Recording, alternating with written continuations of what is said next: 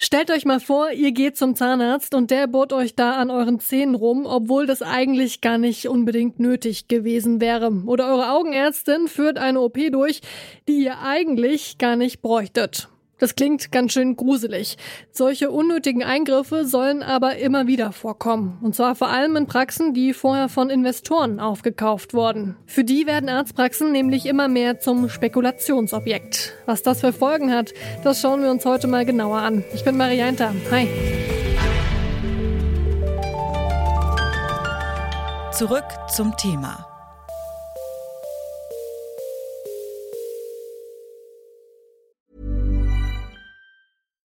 Bitte widmet eure Aufmerksamkeit unserem Werbepartner.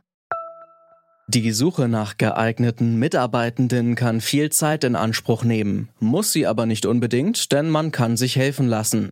Zum Beispiel mit den Premium-Stellenanzeigen von Indeed, denn damit wird eure Stellenanzeige in der Suche sichtbarer und Bewerberinnen und Bewerber werden schneller auf euch aufmerksam. Indeed schenkt euch jetzt 75 Euro Startguthaben für eure Premium-Stellenanzeigen. Klickt dazu auf den Link in den Show Notes. Es gelten die AGB. Immer mehr Arztpraxen in Deutschland gehören nicht mehr dem Arzt oder der Ärztin, sondern einem Finanzinvestor. ForscherInnen vom Institut für Gesundheit und Sozialforschung in Berlin, kurz IGES, haben sich solche Praxen in Bayern in einer Studie mal genauer angeschaut und herausgefunden, im Schnitt rechnen diese Investorenpraxen rund 10 Prozent mehr für Behandlungen ab als gewöhnliche Arztpraxen. Dabei interessieren sich Investoren vor allem für medizinische Versorgungszentren, in denen einzelne Praxen zu einem Komplex zusammengeschlossen sind. Besonders beliebt sind da Zentren mit Praxen aus Zahn- und Augenmedizin, Orthopädie und Rehabilitation. Warum das so ist, das hat mir Hans-Dieter Nolting erklärt. Er ist Geschäftsführer des IGES-Instituts und auch der Hauptautor der Studie zu den Investorenpraxen.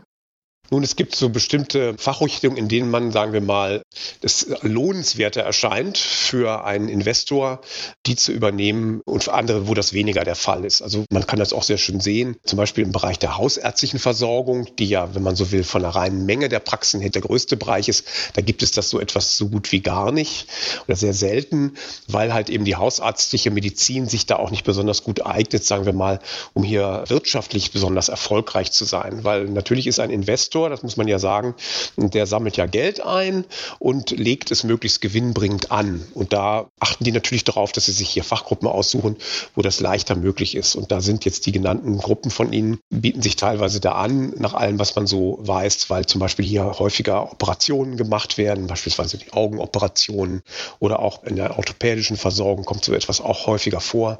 Das heißt, die Investoren, das darf man wohl vermuten, suchen sich eben die ärztlichen Fachgruppen aus, wo das eben sozusagen interessanter ist für sie. Also wo mehr OPs durchgeführt werden, die auch teurer sind und deswegen ja auch lukrativer für die Investoren. Habe ich das so richtig verstanden? Ja, sicherlich solche Dinge. Vielfach spielen auch natürlich eine Rolle, inwieweit sozusagen hier zusätzliche privat zu finanzierende Leistungen eine größere oder eine kleinere Rolle spielen. Da gibt es Unterschiede zwischen den ärztlichen Fachgruppen und auch hier darf man vermuten, dass das ein Kriterium bei der Auswahl ist, inwieweit man hier zum Beispiel durch also Selbstzahlerleistungen zusätzliche Erlöse generieren kann. In Fachgruppen, wo das wenig der Fall ist, findet man auch nicht so diese von Investoren übernommenen medizinischen Versorgungszentren. In Ihrer Studie, da kommen Sie auch zu dem Ergebnis, dass sich die Leistungen in Praxen, die Investoren gehören, tatsächlich im Vergleich zu den Einzelpraxen unterscheiden. Da werden nämlich zum Beispiel rund 10 Prozent mehr für medizinische Leistungen abgerechnet. Woran liegt das? Wir haben gewissermaßen nur erstmal ausgewertet oder analysiert anhand von Daten der Kassenärztlichen Vereinigung Bayerns, ob es überhaupt äh, sozusagen dazu kommt, dass hier für vergleichbare Patienten, die also die gleichen Diagnosen, die gleichen Behandlungsanlässe aufweisen, ob hier sozusagen mehr abgerechnet wird als in den Einzelpraxen, den vergleichbaren der entsprechenden Fachgruppen. Woran das jetzt genau liegt, das kann man natürlich jetzt anhand der Daten alleine nicht sehen, aber was man zumindest sagen kann, ist, dass es offensichtlich nicht daran liegt, dass die Patienten kränker sind zum Beispiel oder einen anderen Versorgungsbedarf hätten, weil das haben wir mit den Daten eben geprüft. Bei vergleichbaren Patienten mit der gleichen Krankheitsvorgeschichte und auch dem gleichen akuten Anlass, warum sie kommen, werden hier mehr Leistungen abgerechnet. Also im Prinzip mehr gemacht, sei es jetzt mehr Diagnostik, mehr Behandlungsmaßnahmen. Auf jeden Fall zeigt sich das in einem höheren Honorar pro vergleichbaren Patienten oder Arztfall. Dass sich mit Gesundheit viel Geld verdienen lässt, das haben Investmentfirmen schon lange erkannt. Für sie ist der Gesundheitssektor nach Software und Technologie zurzeit die gefragteste Branche. Denn medizinische Versorgung, die wird immer gebraucht, unabhängig von der Konjunktur. Und in einer alternden Gesellschaft, da lohnt sich das besonders. Bei den Arztpraxen ist das Problem, dass Ärztinnen und Ärzte oft nicht mehr Selbsteigentümer, sondern Angestellte sind. Das macht es für Investoren leichter, die Praxen zu übernehmen, sagt Dr. Peter Heinz, Vorstandsvorsitzender der Kassenärztlichen Vereinigung in Rheinland-Pfalz. Größere Praxiseinheiten, die relativ viel Geld wert sind, werden von der nachkommenden Arztgeneration nicht nachgefragt. Das heißt, man sitzt sozusagen auf dem ganzen Wert drauf und möchte den Kaufpreis realisieren und wird dann doch auch schwach und verkauft an Investoren. Das lässt sich nicht vermeiden. Wenn jemand kommt und bietet den doppelten Preis, dann wird derjenige, der das abgeben will, natürlich auch zuschlagen. Was verändert sich denn ganz konkret für die Ärztinnen, für die Ärzte, ja selbst auch im Arbeitsalltag, wenn hinter der Praxis eben auch so ein Investor steht? Man könnte annehmen, dass natürlich gewinnoptimiert Einfluss auf die Arbeit der Ärztinnen und Ärzte genommen wird. Das ist sicherlich der Fall bei großen Ketten, die operative augenärztliche Versorgung machen oder orthopädische Versorgung oder Hautarztpraxen. Da werden dann auch sogenannte Igelleistungen bzw. Operationen verkauft, die von den Krankenkassen nicht bezahlt werden, Schönheitsoperationen und da wird schon auf Umsatz geachtet und dann ist der Arzt unter Umständen nicht mal so ganz in seiner Therapieentscheidung frei. Man könnte ja eigentlich auch denken, ja, wenn ein Investor Kapital in meine zum Beispiel Zahnarztpraxis steckt, dann kann die sich dann auch die neuesten und besten medizinischen Tools leisten. Das wäre doch eigentlich auch im Sinne der Patienten und Patientinnen, oder nicht? Das ist ein Aspekt, ja. Dieser Teilaspekt wäre schon im Sinne auch der Patienten, dass eben moderne Technik und so weiter Einzug hält. Aber wir haben einfach auch so ein bisschen Befürchtung der Übertherapie. Ja, wenn wir heute sehen, Kataraktoperation, also die Operation des grauen Stars, wird heute wesentlich früher gemacht als vor einigen Jahren. Und da stellt sich schon auch die Frage, warum operiert man die Leute so viel früher? Das ist nicht immer ein Ergebnis der Vernunft, sondern es ist natürlich auch ein Ergebnis von wirtschaftlichen Interessen.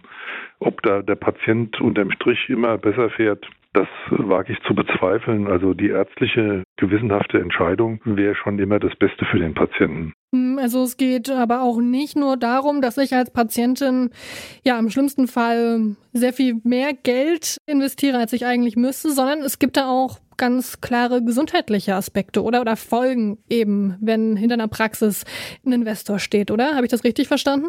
Ja, das ist richtig. Es gibt gesundheitliche Aspekte. Davon abgesehen aber muss man einfach auch sagen, dass diese Entwicklung auch dadurch möglich geworden ist, dass in der Kassenmedizin die Vergütung der Ärzte unterdurchschnittlich ist und dadurch sich solche Entwicklungen bahnbrechen. Da müssten an ziemlich vielen Stellen die Stellschrauben eingestellt werden.